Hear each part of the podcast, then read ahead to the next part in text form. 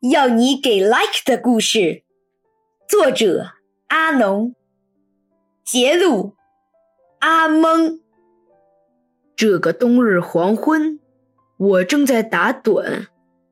不是所有的龟类都需要冬眠的，我就是其中之一。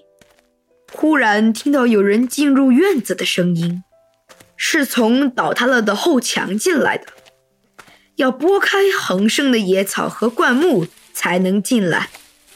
对我们来说，人类是最危险的生物。他们会把我们炮制成各种医疗和补身的东西。因此，我钻进一堆落叶中，动也不动。想不到他竟一脚踩在我的身上，跟着右手扫开落叶，看到了我，阿梦。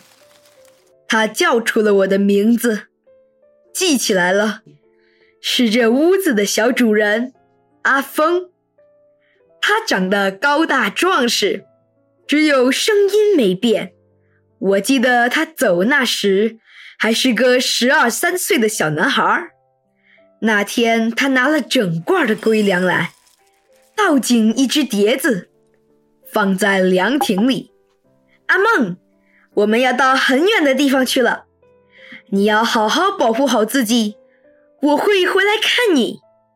数不清多少年了，他们没有回来过。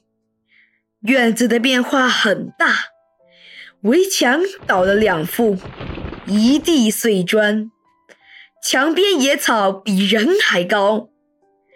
进来捣蛋的只有野狗，它们嗅我。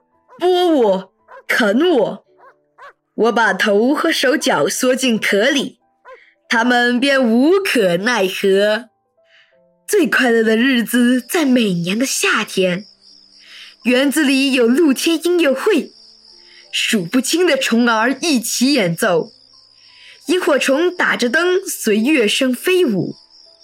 其他的日子是寂寞的，只有两只老蛙跟我聊天。一条冷漠的银角带蛇偶然游过，阿峰帮我拍了几张照片，又捧起我反反复复的看。他说：“阿梦，这院子要卖，迟些我帮你申请，带你去跟我们一起。”他走了，留下不安的我。我要跟他去一处陌生的地方，还是躲到隔两家另一个飞院里？过我习惯的生活。